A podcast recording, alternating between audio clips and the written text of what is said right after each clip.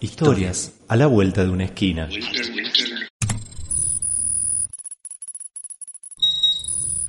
Calle El Alambrador. Alma Fuerte, Rafael Sol, Laís, Perón, Victoria Gloria, Núñez, Eva Perón, Susana, Alfonsino Gloria, Combate González. Calle José Hernández, esquina Islas Malvinas. Barrio 2 de Abril, ciudad de Río Grande, provincia de Tierra del Fuego. Personas y lugares que se cruzan, Y en su encuentro instalan sentidos y pronuncian historias. historias de lugares, Historias de personas. historias de historias. Un hombre del siglo XIX, José Hernández. Periodista, escritor y político argentino. Reconocido mundialmente por su poema Martín Fierro, creación literaria que se transformó en la obra canónica de la nación. Un espacio, Malvinas.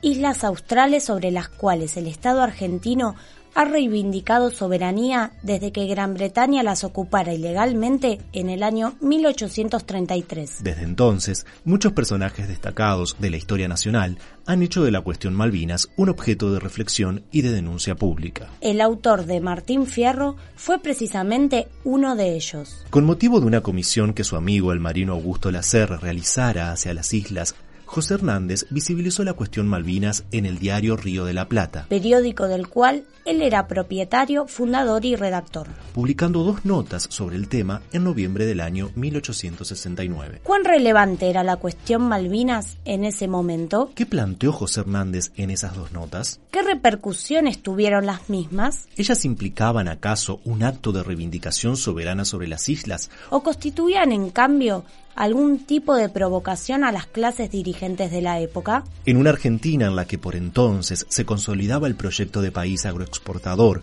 funcional a los intereses europeos, La pluma de Hernández, que no era ajena al éxito de ese modelo de país, señalaba la cuestión Malvinas como un problema político y económico sin resolver. señalamientos y modelos del pasado que, sin embargo, parecen tener plena vigencia en el presente. Así, en su intersección, Antes como ahora, José Hernández y las Islas Malvinas siguen, siguen, dando que hablar. Calle José Hernández, esquina Islas Malvinas. Existe una calle céntrica de la ciudad de Río Grande que lleva el nombre del marino argentino Augusto Lacerre. Si bien, en el trazado urbano de la ciudad, esa calle no se intersecta ni con Islas Malvinas ni con José Hernández, esos tres nombres sí tuvieron importantes coincidencias históricas. A lo largo de su vida, el marino Augusto Lacerre, signado como el fundador de la ciudad de Ushuaia, viajó varias veces a la Patagonia. Uno de sus viajes a los territorios australes, quizás el más destacado, fue el que precisamente realizó a las Islas Malvinas en el año 1869, cuando fue comisionado por la Marina Mercante Italiana para informar sobre el naufragio e incendio en la zona de un buque de esa nacionalidad. Fue entonces que desde el sur, Lacerre envió a su amigo José Hernández una carta detallando la situación, geografía e historia de Malvinas. El 20 de noviembre de 1869, el periodista publicó esa misiva en su diario Río de la Plata, junto con una nota editorial que bajo el título Carta interesante, relación de un viaje a las Islas Malvinas, explicaba los motivos y características de la misión de la CERRE.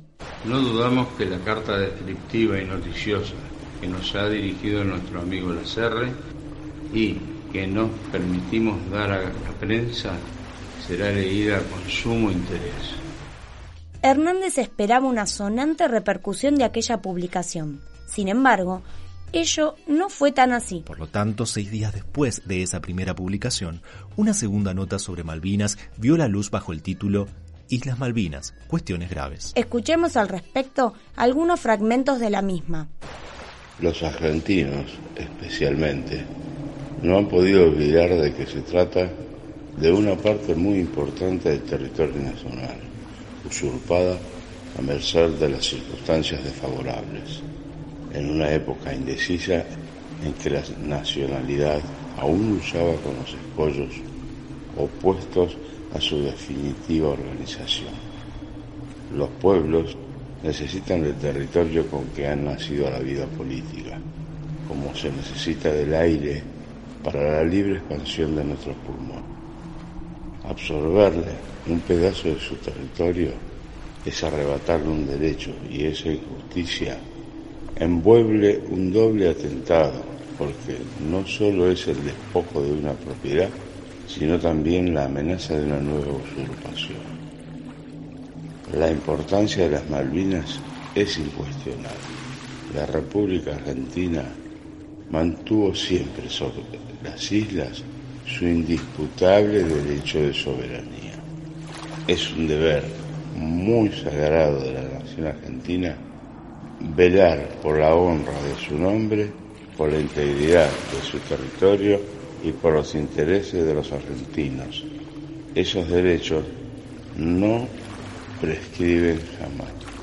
Llamamos la atención a toda la prensa argentina sobre asuntos de tan alta importancia política y económica, de los cuales volveremos a ocuparnos oportunamente.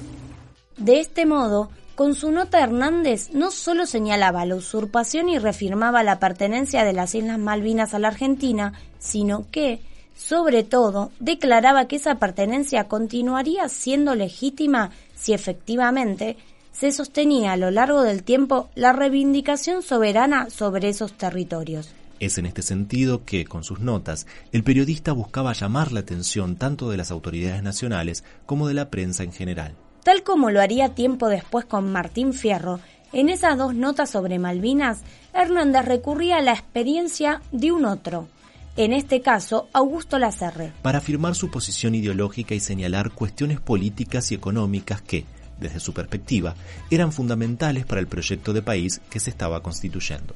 Así es como, a través de esas notas, una historia de reivindicaciones se encuentra con la reivindicación de una historia que, entre disputas de intereses y proyectos políticos, entre la voz propia y la voz dada al otro, entre José Hernández e Islas Malvinas, aún permanece vigente.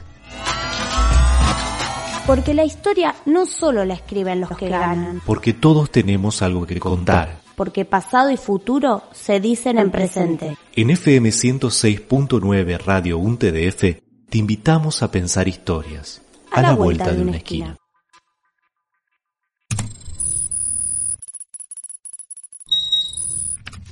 Guión Julio Rizo. Locución Noelia Mangín y Julio Rizo. Grabación y edición Noelia Mangín. Historias a la vuelta de una esquina. Una producción de FM 106.9 Radio Radio 1 TDF. TDF.